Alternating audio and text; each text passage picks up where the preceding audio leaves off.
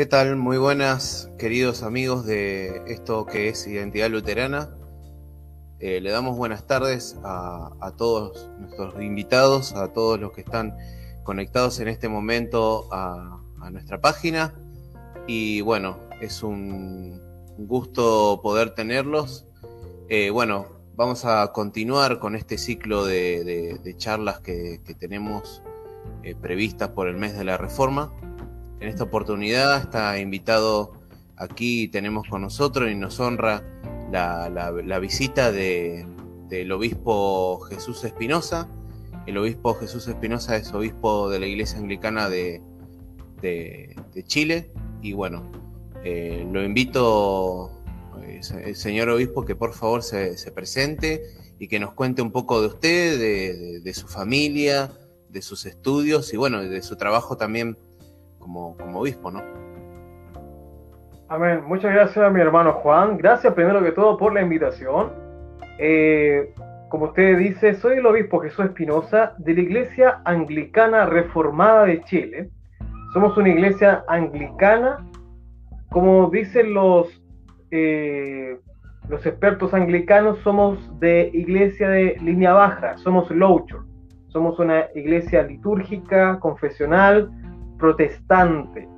Por lo tanto, eh, somos pertenecemos a este grupo pequeño dentro del anglicanismo que tratamos de ser fieles a las confesiones, a los 39 artículos y, a la herencia protestante. Nosotros trabajamos unidos y con la Iglesia Anglicana Reformada de Brasil, juntos eh, tenemos eh, reconocimiento de la Iglesia Libre de Inglaterra. La Iglesia Libre de Inglaterra es una eh, organización de iglesias, anglicanas reconocidas por Canterbury, por la comunidad anglicana de Canterbury, como iglesias válidas. La Free Church eh, of England, Iglesia Libre de Inglaterra, eh, tiene dos, dos, brazos. Está la iglesia eh, Free Church como tal y también internamente ah, está la Free Church Conexión Evangélica, que es, es, la línea de la Free Church más protestante, más reformada. Y también trabajamos con la iglesia anglicana reformada de los Estados Unidos, que también es una iglesia Church, una iglesia anglicana protestante fundada en 1789. Estas dos iglesias son quienes a nosotros nos respaldan, eh, tanto a la Iglesia de Chile, la Iglesia de Brasil, la Iglesia de Colombia, la Iglesia que tenemos en México, la Iglesia que tenemos en Venezuela, la Iglesia que tenemos en, Colombia. Eh, y todas estas iglesias juntos conformamos lo que llamamos la comunión de iglesias anglicanas reformadas de las Américas. Así que Trabajo para la gloria de Dios ahí, junto a mi amigo, el obispo Francisco Buzo Rodríguez. Estamos a cargo de este proyecto en Latinoamérica. Así que es una bendición, un honor eh, que mis amigos y hermanos luteranos, de los cuales compartimos muchas cosas en común y que vamos a conocer, extendido esta invitación, hermano Juan. Bueno, obispo, una, una consulta, ¿Qué, estudios académicos tiene usted? Eh, si podría comentar un poco. O sea, y, aparte, eh, eh, usted se dedica a la docencia también, ¿no? Así es. Amo, amo enseñar desde niño en, mi hogar. Jugaba a la escuelita con mis hermanas. en la iglesia siempre tuve cargo de, liderazgo con respecto a, a enseñanza en la iglesia y, en la vida me dediqué a esto. Soy, soy administrador de empresa por profesión, luego estudié eh, teología, alcancé mi licenciatura, mi magíster en teología, luego también realicé mi licenciatura en educación acá en las universidades de Chile. Así que me dedico a hacer clases, hago clases en colegio de primaria y secundaria, también hago clases cuando cada vez que me llaman todos los años eh, en la Academia Diplomática Andrés Bello de Chile, donde estudian los futuros embajadores de nuestro país. Entonces, mi espíritu y mi corazón es la enseñanza, cual Eh, para mí, estos espacios para poder comentar, conversar de la historia de nuestro pasado, me fascinan. Así que por eso que nuevamente le reitero el agradecimiento a mi hermano Juan por, por esta instancia donde podemos conversar y aprender. Yo aprendo de usted también y juntos junto nos culturizamos. Por mi parte, estoy muy agradecido de que se haya tomado un tiempo para eh, poder, bueno, compartir, digamos, un poco la, digamos, lo que fue la influencia del luteranismo, ¿no? Dentro de eh, las distintas comunidades eh, cristianas. Bueno, eh, quiero comenzar, bueno, esta, digamos, como una serie de cuestionarios, ¿no? de preguntas, en donde, bueno, primero quería preguntar sobre lo que normalmente se dice, ¿no? Que el, que el rey Enrique VIII, bueno, escribe en contra de Lutero, bueno, además el Papa lo nombra con el título, bueno, de Fidei Defensor. Entonces, cuál es la, cuál fue la causa, ¿no? O del conflicto que, suscitó estos escritos. Perfecto, muchas gracias por la pregunta, hermano Juan. Y esta pregunta me hace aclarar un, una, una ignorancia, una mentira histórica. Eh, eh, Enrique VIII nunca fue el fundador de la iglesia anglicana. Y a veces se ha ocupado la figura de Enrique VIII para, para eh, poner como enemigos a los anglicanos contra los luteranos. Hay que partir diciendo que, que Enrique VIII nunca fue un fiel anglicano. Él hasta los últimos días de su vida siguió siendo un católico romano. Él creía como católico romano, él vivía como católico romano, aunque fuera de Roma. Enrique VIII fue enemigo de Lutero y también fue enemigo de Tomás Cranmer. Por lo tanto, eh, Enrique VIII eh, se declara enemigo de Lutero porque Enrique VIII creía defender la institucionalidad del Papa. Y una vez que Enrique VIII se retira del Vaticano, se separa del Vaticano, su espíritu antiprotestante no termina. Él sigue con ese rechazo al protestantismo y principalmente al, luteranismo. Por lo tanto, Enrique VIII eh, siempre fue el, enemigo de Lutero pero también fue enemigo de la reforma, fue enemigo de, la reforma protestante. Entonces le tocó al, arzobispo de Canterbury, Tomás Cranmer, sufrir eh, también los hostigamientos de este, de este malhechor rey Enrique VIII. Lo único que se le puede reconocer a Enrique VIII es que él logra eh, la independencia, la separación de, de Inglaterra, de la iglesia de Inglaterra, eh, gracias a su torpeza por querer casarse con, otra mujer. Pero Enrique VIII no es la, eh, la persona que funda la iglesia anglicana. La iglesia anglicana tiene sus orígenes en, el año 63. El año 63, eh, José de Arimatea cuenta la historia. José de Arimatea, el discípulo rico de Cristo, viaja a las islas británicas y él lleva el mensaje del cristianismo, el, mensaje de Cristo a esas tierras. Y, se convierte en una gran cantidad de personas. Se establecen iglesias, se establecen obispos. Y evidencia de esto es que San Agustín menciona que unos años antes del concilio de Nicea se realizó un concilio llamado el concilio de Arles. Concilio de Arles en donde, según Agustín de Hipona, participaron dos o tres obispos de Inglaterra. Obispos de Inglaterra. Ya había presencia de cristianos en Inglaterra. Y cuando el Papa en el siglo VI manda a los monjes benedictinos a evangelizar las tierras de Britania, los monjes benedictinos se encuentran con la sorpresa de que ya habían otros llegado antes que ellos y que ya el cristianismo estaba establecido en las tierras británicas.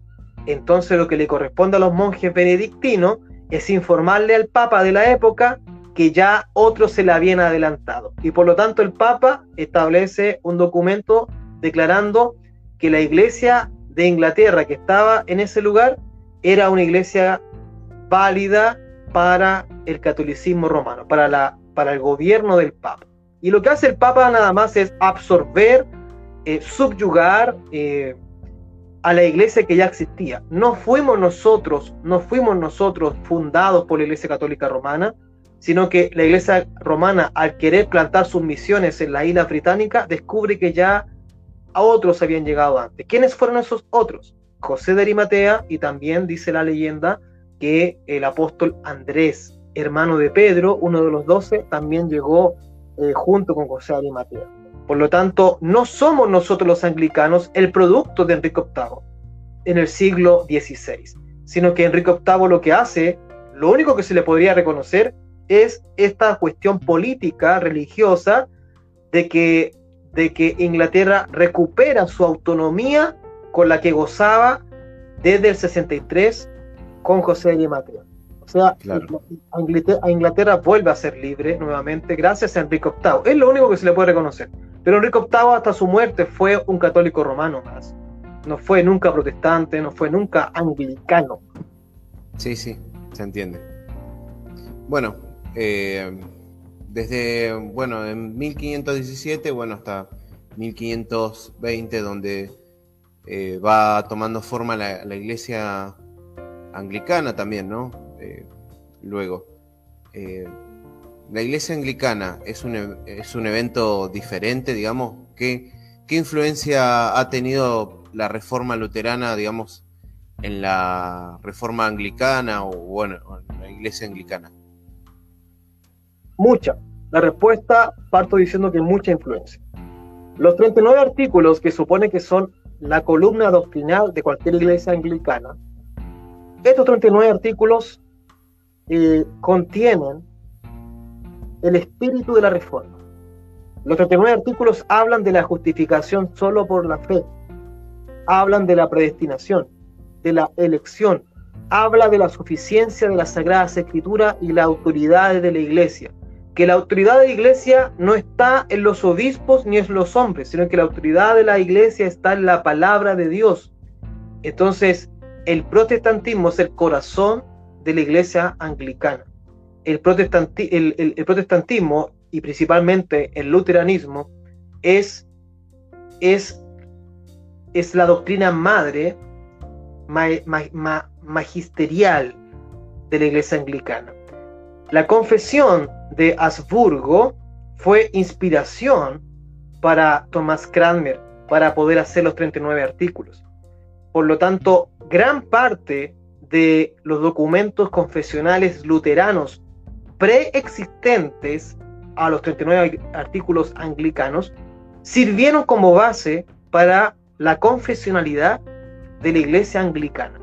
Si usted estudia y compara la Confesión de Habsburgo con los 39 artículos anglicanos, hay trozos completos de frases que son iguales que la Confesión de Habsburgo y que están en los 39 artículos. Entonces, los 39 artículos hablan de la persona de Dios, luego hablan de la condición humana y tercero hablan de la iglesia y su gobierno. Y, y gran parte, gran parte de los 39 artículos están inspirados en los documentos luteranos. Entonces hay mucha influencia luterana en el anglicanismo histórico, ortodoxo y confesional. Ya vamos a hablar del anglicanismo romanista, eh, ya ojalá sí. tengamos tiempo. Sí, bueno, eh, digamos, o sea, desde nuestra perspectiva, ¿no? Mirándolos nosotros como estamos ahora charlando, bueno, eh, ¿Qué es lo que piensa usted? ¿Tuvo buenas intenciones Lutero, bueno, en cuanto a los planteamientos que hacía? O sea, ¿se ve a Lutero con buenas intenciones o simplemente como alguien que quería dividir la iglesia? Desde la es como normalmente se dice, ¿no? O sea, lo que dicen por ahí el, grupo eh, católico romano, o, bueno, otras, otros historiadores normalmente dicen eso, ¿no? Correcto. Bueno, eh, la, la intención de Lutero, al igual que Thomas Cranmer, al igual que John Wycliffe en Inglaterra, al igual que Tyndale, eh, fue reformar, no fue refundar. Entonces, eh, ya lo intentó en su momento Agustín de Hipona, ya lo había intentado eh, Jerónimo de Saboranola, John Hoss en Checoslovaquia y otros eh, clérigos católicos romanos habían intentado reformar, purificar la iglesia. Creo que ningún cristiano comprometido con la iglesia de Cristo que que entienda que la iglesia de Cristo es una santa católica y apostólica, va a querer dividir el cuerpo de Cristo, eh, sino que el espíritu de Martín Lutero eh, fue el, el, reformar y no refundar. A Lutero se le ve como un, un personaje positivo de la historia de la iglesia. No se le ve como un rebelde, no se le ve como un divisionista, un cismático, como pasa en otras iglesias, como por ejemplo los católicos ortodoxos, eh, está dividido el personaje Lutero, algunos lo aman, otros otros lo rechazan. Eh, en cambio, para el anglicanismo, eh, Martín Lutero fue un, un, reformador de la iglesia, no un divisor, no un cismático, fue un reformador y sigue siéndolo, y sigue siendo el inspirador de las iglesias que somos Louchu, iglesias que somos iglesias bajas anglicanas. Bueno, muy bien. Em, ¿Cuál es el aire que se vivía, digamos, en el entorno sociopolítico, bueno, y religioso eh, en la iglesia de esa época, ¿no? ¿Había algún aire, digamos, de necesidad de, una reforma o, Lutero lo, lo, estaba viendo demasiado excesivo a ese, a ese tema? Bueno, en el, tiempo de la reforma, eh, la iglesia anglicana ya había tenido sus, sus pre-reformas. Eh, mencioné hace un rato atrás la figura de John Wycliffe, que fue el primer traductor de la Biblia desde los textos sagrados en latín al idioma del pueblo, eh, al inglés. Por haber hecho esto, por haber hecho esto, entonces John Wycliffe fue ejecutado, fue eh, asesinado. También le siguió Tinder, y, pero el hecho de haber logrado Wycliffe de traducir la Biblia al inglés, eso creó un hambre, un hambre de reforma en todo el pueblo de Inglaterra. Los laicos ya tenían en sus manos Biblias en su idioma.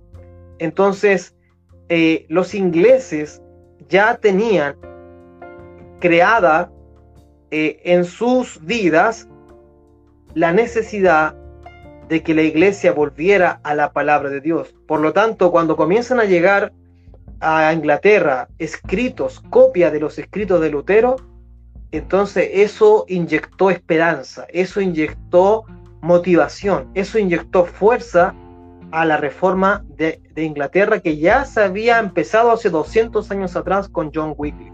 Entonces, Martín Lutero fue un inspirador, fue un ejemplo eh, para los reformadores ingleses.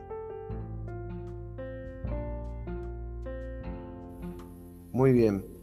Bueno, eh, hoy en día entender la, la, idea de Lutero al escribir las 95 tesis yo creo que no, yo creo que puede ser algo confuso. Normalmente a, la gente le cuesta comprender las, las, 95 tesis o las lee mal, interpretándolas a partir de, la actualidad, no, no comprendiendo bien eh, lo que se vivía en esa época, ¿no? Entonces, ¿con qué corazón escribe Lutero las 95 tesis? O sea, ¿qué, qué, qué contiene estas 95 tesis? Nosotros desde, la vereda anglicana vemos y tratamos de entender el corazón de Lutero, qué pasaba por su cabeza, qué pasaba dentro de él. Él era un monje muy comprometido con su iglesia, la Iglesia Católica Apostólica Romana.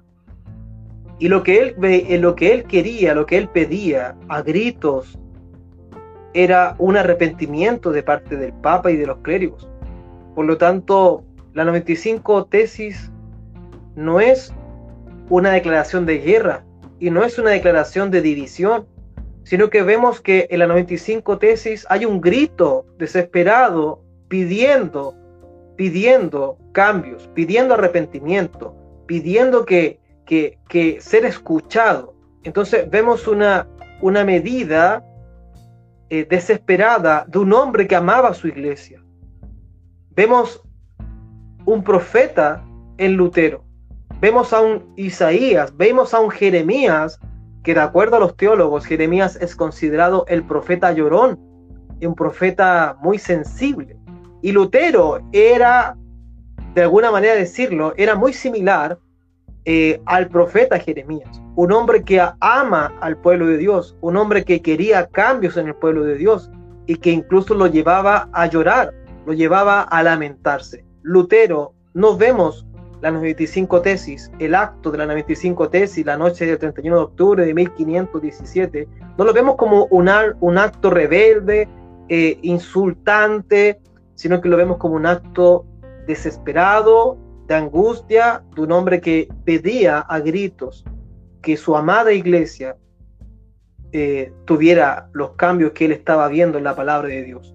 Entonces, así como el Señor con un martillo clavó nuestros pecados en la cruz, Lutero también con un martillo clavó en las puertas de la catedral de, de Wittenberg, clavó los pecados de la iglesia de Cristo en la Edad Media.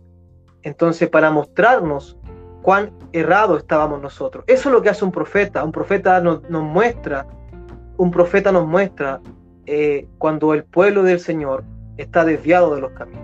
Por lo tanto, para nosotros, desde la vereda anglicana, también podemos considerar que además de ser un reformador, Martín Lutero también fue un profeta del Señor, un profeta de su tiempo. Sí. Bueno, eh, viendo el contexto histórico y adentrándonos en la época, ¿no? Eh, vamos a hablar ahora de la decisión ¿no? del Papa León X, ¿no? Si ha sido una buena decisión la, que hizo, la de excomulgar a Lutero, ¿no? ¿Fue una propuesta válida por parte de la iglesia de la época? Así es. Visto entendiendo la lógica católica romana de la época, hizo lo correcto el Papa para, para la percepción católica romana. Para ellos era un jabalí, Lutero era un jabalí que molestaba en los viñedos del Señor, y así lo decía, así lo decía el Papa. Era un jabalí molestoso, destructor. Eh, pero para los ojos, para los ojos de Dios, eh, él fue un un valiente, fue un vocero de, un vocero de Dios aquí en la tierra. Dijo Martín Lutero, yo no, yo no hice nada, la palabra de Dios lo hizo todo. Por lo tanto, el catolicismo romano hizo lo que, lo que debía hacer.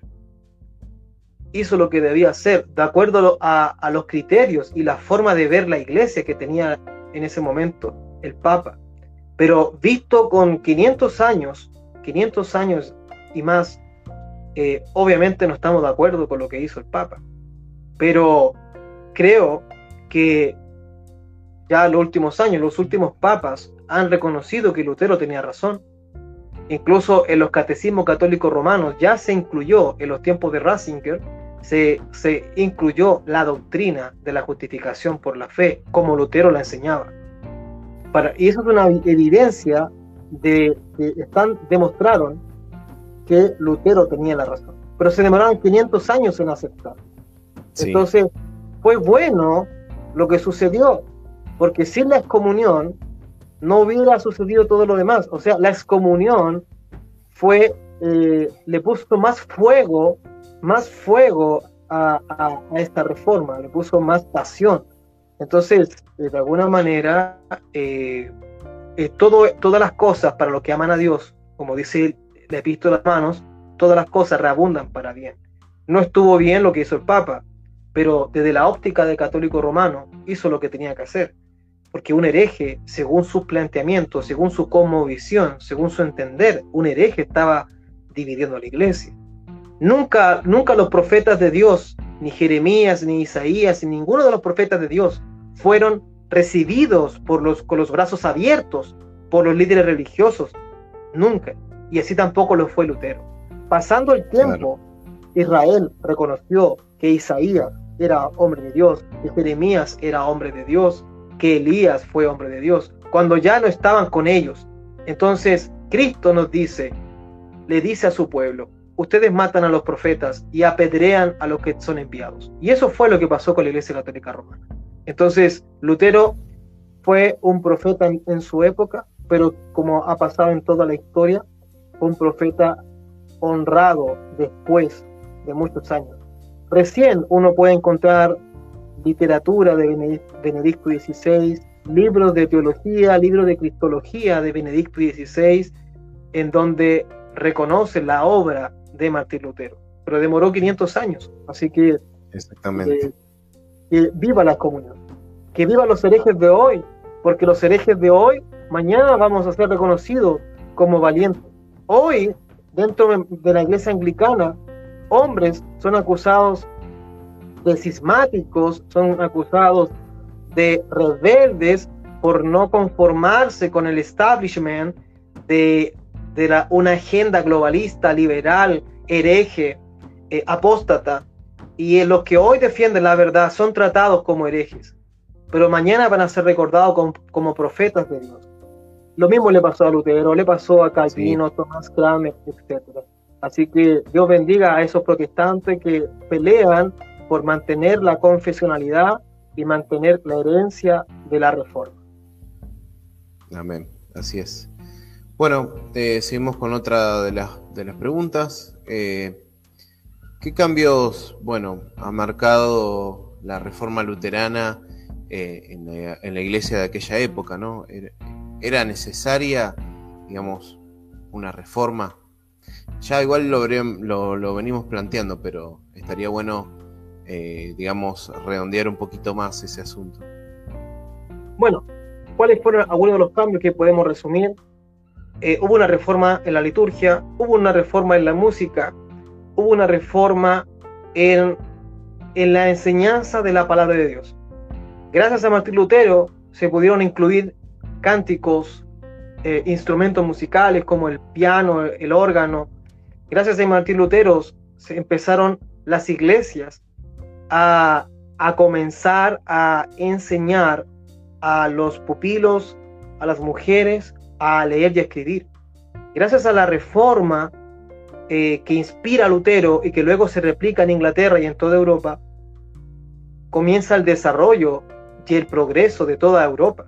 Gracias a, la reforma eh, se abren los primeros colegios públicos, la gente comienza a leer y escribir, la gente comienza a cuestionar, la gente comienza a salir del analfabetismo y comienza a transformarse en una sociedad letrada, una sociedad instruida. El libro que todos querían tener en ese momento era la Biblia. Pero luego de leer la Biblia, la gente comenzó a leer otros libros, cultura, eh, leer historia, aprender matemáticas, aprender eh, música. Entonces, la Biblia, eh, hasta el día de hoy, sigue siendo el libro más vendido. Los récord Guinness determinaron en un momento sacar a la Biblia de los récord Guinness porque todos los años era la Biblia y solamente la Biblia la que ganaba todos los premios. Entonces, ya nada podía competir contra la Biblia, por eso decidieron sacarla de los récords Guinness. Entonces, el libro más vendido de la historia es la Biblia, gracias a Martín Lutero. Sí es cierto, en Inglaterra tuvimos una pre-reforma interna, una pre-reforma interna 200 años antes que Martín Lutero a través de John Wycliffe, pero no tuvo la fuerza que tuvo Martín Lutero.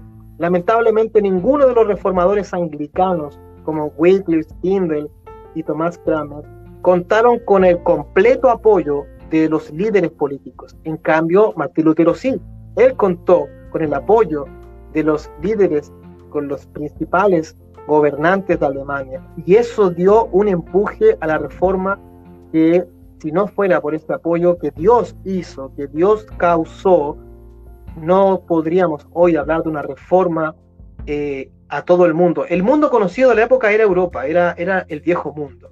y el mundo fue trastornado por la palabra de Dios a través de este hombre llamado Martín Lutero. Bueno, muy bien. Eh, tenemos otra, otra pregunta, ¿no? Que dice, bueno, que también lo, lo marcamos un poquito, qué cambios y aspectos sociales y políticos ha producido la reforma, y hemos hablado un poco, así que si podemos seguir eh, ahondando en el tema. Bueno, el, gran sociólogo Max Weber, en su libro eh, la, ética protestante y el espíritu del capitalismo, él ahonda en el tema. Y él explica que, que el aporte de la reforma protestante no solamente fue un aporte religioso, sino que también por autonomacia eh, la reforma trajo desarrollo y progreso a, toda, a todo el mundo de esa época, al viejo mundo. Por lo tanto, eh, no, no solamente abarcó lo espiritual y lo religioso, sino que también abarcó la cultura, la medicina, la ciencia, la música. Hombres se sentían orgullosos en ser protestantes. Eh, eh, Sebastián, Sebastián Bach, John Newton, anglicano, Bach y muchos científicos eran hombres protestantes. Hombres que descubrieron vacunas, hombres que descubrieron avances tecnológicos, eran protestantes. Y el mismo Max Weber reconoce que el capitalismo es obra del protestantismo, basándose en las parábolas, en las parábolas de los talentos, donde Dios le da una moneda de plata a uno, a otro y a otro, y a, cada uno Dios le pide cuenta qué hizo con esa cantidad de plata y, tenía que cada uno tenía que trabajar y multiplicar ese capital, esa, esa, plata que Dios le dio. Esa es la base del capitalismo. La base del capitalismo, eh, desde la ética protestante, es que eh, es, está basado en el ingreso y en el consumo. Pero lamentablemente el capitalismo que tenemos hoy en América Latina es un capitalismo que está parado en la deuda y en, la, y los, y los créditos bancarios. Tenemos una América Latina endeudada que se endeuda para poder comer. Va a los supermercados, va a donde se compran alimentos y, y compran cuotas para poder comer. Entonces el capitalismo perdió el espíritu protestante, perdió la ética protestante perdió el, el, enfoque social, el enfoque social. Tenemos un, un, capitalismo en Europa enfocado en ayudas sociales a los huérfanos, días de casa, la educación, la salud, el empleo. Funciona en Alemania el capitalismo. ¿Por qué en América Latina no funciona? Porque América Latina nunca ha sido cristianizada correctamente. América Latina nunca ha tenido una reforma protestante. Entonces, no hay ética protestante en el capitalismo que se practica en América Latina. Entonces, ¿cuál es la gran obra, yo creo, final del protestantismo? Fue el desarrollo económico y cultural de el viejo mundo, de Europa. Por lo tanto, que algún momento Dios nos permita que América Latina pasemos por un proceso también de protestantismo, de reforma, y que, y que el espíritu protestante, la ética protestante, como decía Max Weber, toque a los empresarios, a los, a los, a los capitalistas gigantes, para que cuando hagan sus negocios, cuando hagan sus, proyectos de empresa, lo hagan con un espíritu protestante, con temor a Dios, con, considerando las leyes justas, considerando sueldos justos, considerando eh, el cuidado de los pobres y de los más necesitados. Entonces, eso no hay en América Latina y que Dios nos permita algún día eh, poder tener en, América Latina una reforma. Tenemos una pregunta de John Andrés Parra que dice, ¿cuál es la diferencia entre la predestinación, como la entienden los anglicanos, y la elección luterana? Bueno, yo ahora me dedico a la parte de la elección luterana un poquito. Eh, bueno, en esa particularidad, bueno, nosotros como luteranos creemos que, bueno, Dios sí ha predestinado a personas, pero no, no entendemos la predestinación como el calvinismo, ¿sí?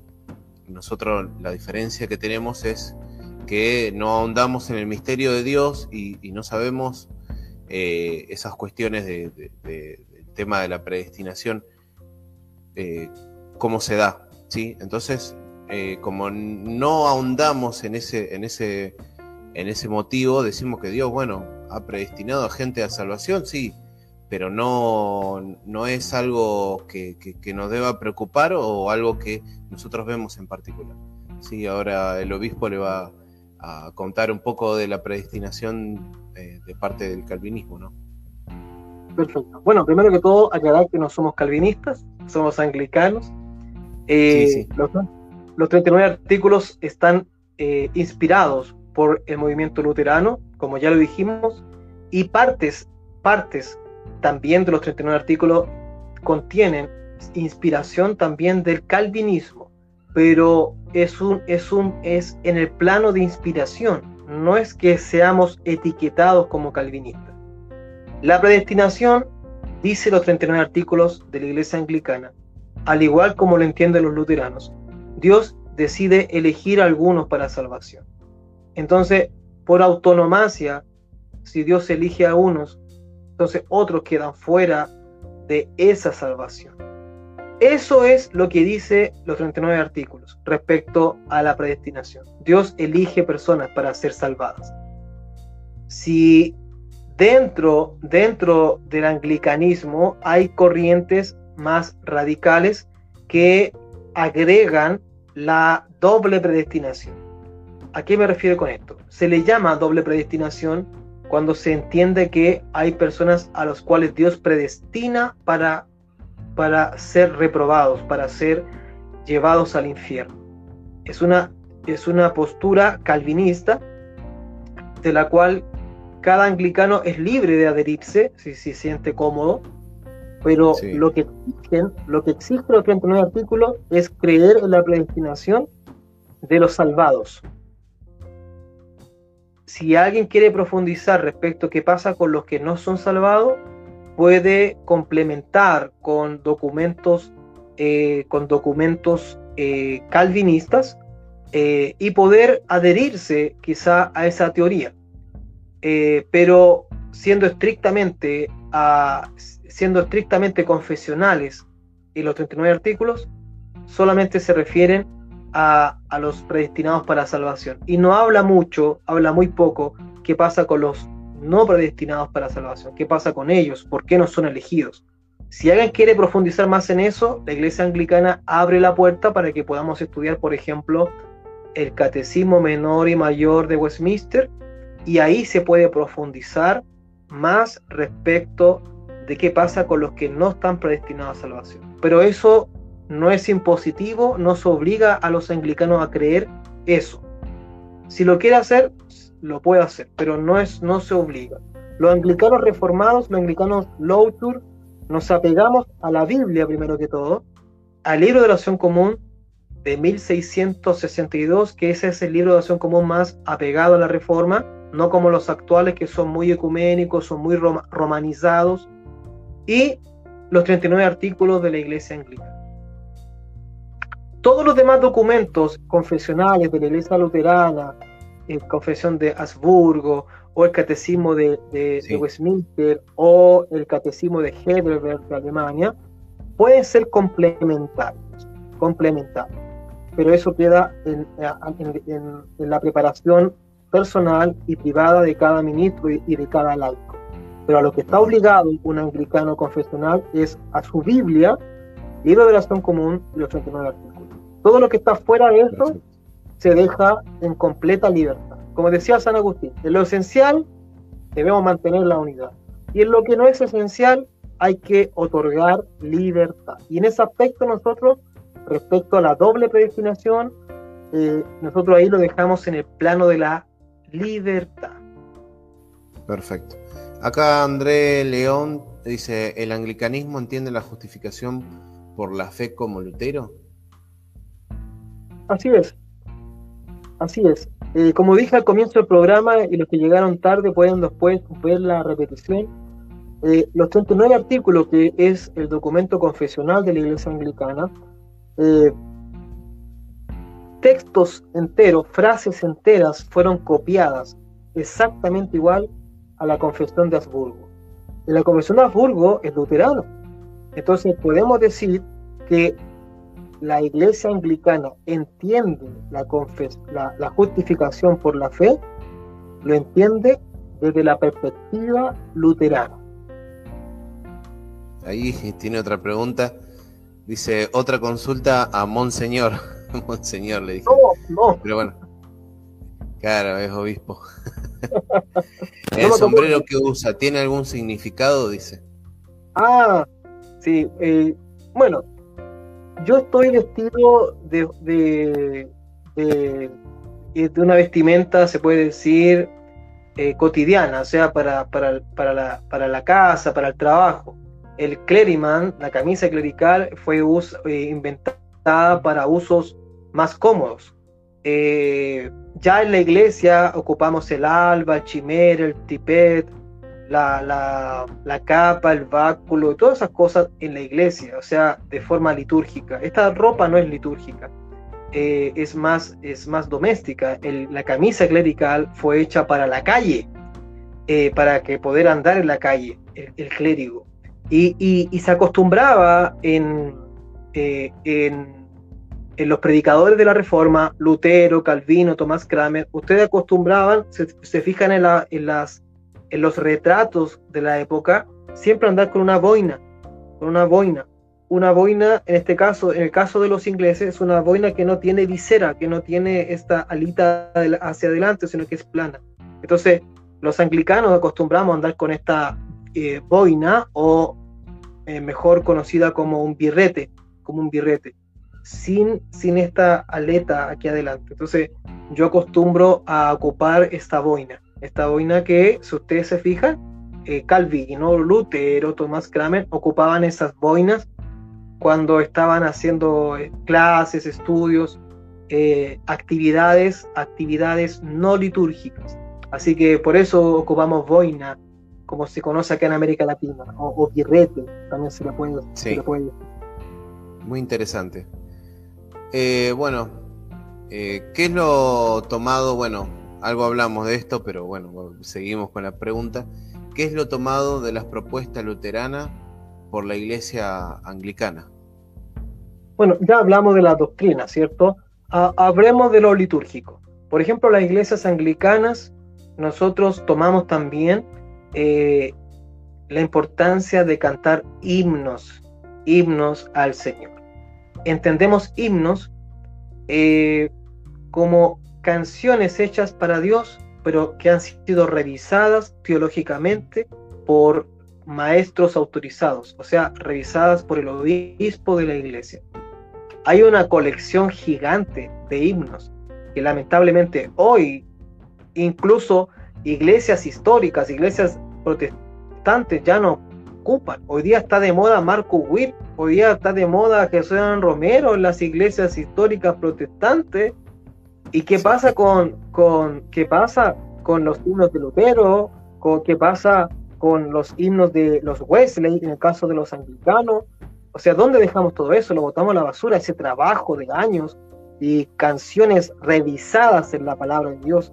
Entonces, nosotros rescatamos de la iglesia luterana esta importancia de haber también reformado la liturgia. Lutero comienza a incluir himnos, comienza a, incluir instrumentos musicales dentro de la liturgia. Y eso lo hace Lutero. A diferencia de Calvino, que ciertos seguidores de Calvino rechazaban todo lo que tenía que ver con instrumentos musicales y solamente incluso algunos usaban la salmodía exclusiva rígida, o sea, solamente cantaban salmos eh, textuales del Antiguo Testamento. Nosotros, por cierto, también cantamos salmos en la iglesia anglicana reformadas, Louchur, pero también cantamos himnos de la reforma. Tío Fuerte, lo cantamos constantemente, lo, cantamos durante el año. A nosotros no nos baja la inspiración eh, luterana o la inspiración protestante solo en octubre. Todo el año, y ahí está el Facebook de nuestra iglesia, Iglesia Anglicana Reformada de Chile, todo el año nosotros cantamos al Señor himnos de Lutero, de los Wesley, himno, himno de, de, John Newton y otros, otros hombres del Señor. eh, porque es nuestra música, es nuestra herencia y es una forma de poder decir al mundo que la reforma continúa, que la reforma no ha terminado y que la reforma está aquí, en América Latina. Claro, exactamente. Bueno, y por último, bueno, eh, como reflexión, ¿no? ¿Cómo podemos entender eh, esto, ¿no? La reforma, los 95 tesis, históricamente para que podamos enriquecernos, digamos, todos. Bueno, para poder entender la 95 tesis, eh, la pueden entender primeramente entendiendo el contexto de la, época. Hay cosas que como evangélicos eh, latinoamericanos nos va a escandalizar incluso respecto a la 95 tesis, porque vamos a descubrir a un Lutero eh, no, no, no muy cercano a lo que hoy día es el movimiento evangelical, sino que vemos a un Lutero, vemos a un católico romano suplicando por cambios en su iglesia. La 95 tesis es un grito de amor desesperado de un hombre que quería cambios en su iglesia.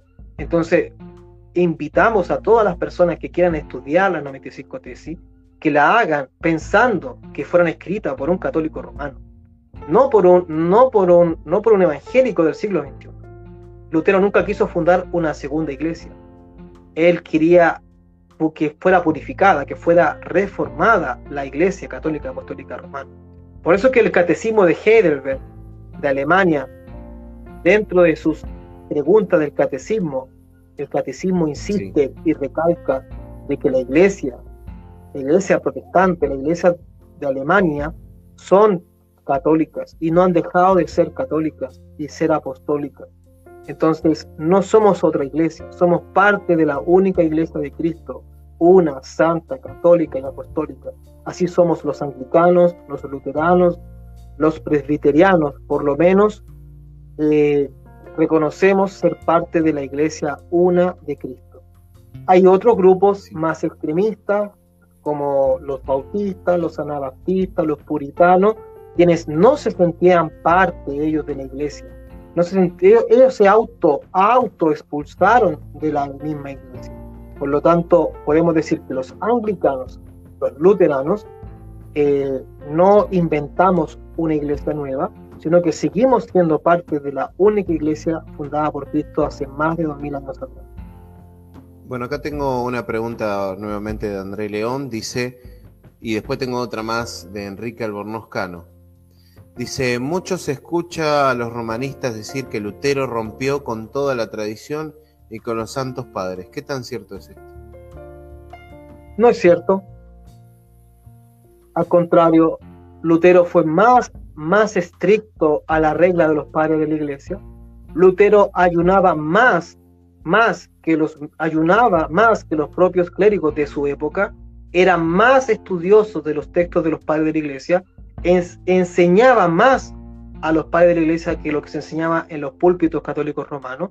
Entonces, él no rompió con los padres de la iglesia, sino que él, al contrario, él nos acercó, nos acercó a los padres de la iglesia. Todo buen luterano comprometido con su iglesia y todo buen luterano confesional tarde o temprano va a terminar estudiando la patrística y la patrología. Todo buen luterano que yo conozco eh, comienza estudiando Lutero y termina estudiando los padres de la iglesia, porque Lutero nos lleva a los padres de la iglesia. Entonces, decir que Lutero nos alejó de los padres de la iglesia es no conocer la, literatura de Lutero. Lutero constantemente cita a los padres de la iglesia y obvio que a uno de los que más citó Lutero fue a Agustín de Hipona, porque él era agustino, él era un monje agustino. Entonces, eh, Lutero no nos aleja de los padres, sino que al contrario, Lutero nos lleva a los padres de la iglesia. Así que, bueno, yo tristemente he visto cómo amigos luteranos comienzan siendo luteranos y terminan algunos yéndose a la iglesia católica ortodoxa. He conocido muchos amigos luteranos que Lutero los lleva a conocer eh, el mundo ortodoxo y terminan yéndose a los, a los católicos ortodoxos. O sea, es triste. Para mí sería mejor que se quedaran con los luteranos. Pero al contrario, Lutero nos lleva a los padres ortodoxos. Y a veces eso es peligroso también. O sea, eh, eh, se ha perdido muchos luteranos que se han ido para, para los católicos ortodoxos, los cuales consideramos nuestros hermanos. Pero no es la idea que se, que se vayan para allá, es que se queden con nosotros, que quieren la reforma. Sí. Acá Enrique Albornoz dice, ¿qué posición tiene la iglesia anglicana reformada con respecto a la presencia real de Cristo en la Eucaristía? ¿Qué comprensión? Comprendemos lo mismo. Comprendemos que Cristo está presente en la Eucaristía, eh, al igual como lo entienden los luteranos. Lo que, no, lo que no estamos de acuerdo es con la postura calvinista y puritana de que el pan y el vino es simplemente un símbolo para nosotros eso es una ofensa. Para nosotros es faltarle el respeto al cuerpo y la sangre de Cristo. Nosotros en ese punto somos igual que los luteranos. Creemos en la presencia real de Cristo en el pan y el vino. Así que no tenemos, en ese punto no tenemos ninguna diferencia con la iglesia luterana. Interesante, interesante. No, no conocía la postura y bueno, es, parte de, la culturización, ¿no? De, de conocer otras denominaciones también. Así que eh, bueno, obispo, le agradezco mucho su predisposición para, poder eh, realizar esta entrevista. Eh, estoy muy, muy contento de, poder compartir con usted, bueno, un poco de, lo que es la Iglesia Anglicana y, gracias por, su visita a nuestro canal. Y bueno, también agradecerle a cada uno de los, de los participantes, ¿no? que, fueron bastantes, que estuvieron conectados. les agradecemos a cada uno de ustedes y, bueno, eh, nos vemos en la próxima y bueno, eh, obispo si quiere saludar. Bueno, agradecer la invitación, gracias a todos los que participaron y seguirán participando en la, en la repetición de, este, de esta entrevista. A mí es un placer conocer aquí a, a, mis hermanos luteranos, estamos juntos en esto, queremos reformar América Latina, yo creo que también el hermano luterano Juan Carabajal también lo quiere, lo desea, Así que cuenten con un amigo, con un hermano de la reforma, porque queremos, queremos que la reforma llegue a América Latina. Así que ayúdenos, los hermanos que están viendo en redes sociales, ayúdenos a compartir, suscríbanse aquí al canal de Identidad Luterana, sigan reproduciendo el material, porque todo esto que se hace, se hace para el Señor y también se hace para aportar un poco de luz entre tantas tinieblas y un curantismo que está envuelta nuestra América Latina. Tenemos que partir reformando a los reformados. Tenemos que partir protestanizando a los protestantes. Porque lamentablemente dentro de las iglesias históricas protestantes ya llegó la oscuridad. Ya hay iglesias protestantes que abrazan la agenda LGTBI, abrazan el marxismo cultural, abrazan la apostasía, la herejía. Entonces nos queda un trabajo por hacer de poder eh, trabajar trabajar en, reformar las iglesias históricas protestantes. ¿Cuál es la clave? ¿Cuál va a ser la receta para lograrlo? La misma receta de Lutero. Lutero dijo, yo no hice nada, el Papa cayó, el Papa fue destruido, pero yo no hice nada. La palabra de Dios lo hizo todo. Por lo tanto, ¿cuál es la receta? Predicar la palabra, predicar la palabra del Señor. Esa es nuestra regla de fe y conducta, la palabra de Dios. Esa es la autoridad con la que se para la iglesia, es la palabra de Dios. La antorcha que alumbra el lugar oscuro, la lámpara a nuestros pies, es la Biblia. Así que eh, ocupemos la palabra del Señor, eh, seamos valientes, sigamos en, el camino de la confesionalidad, los luteranos por su parte, los anglicanos por la nuestra, y que Dios nos ayude, como dijo Lutero. No me retracto de nada de lo que he dicho, ¿ah? eh, y que Dios me ayude. Amén. Así que que Dios esté con nosotros y con todos los que están en las redes sociales. Muchas gracias, hermano Juan. Bueno, hasta luego.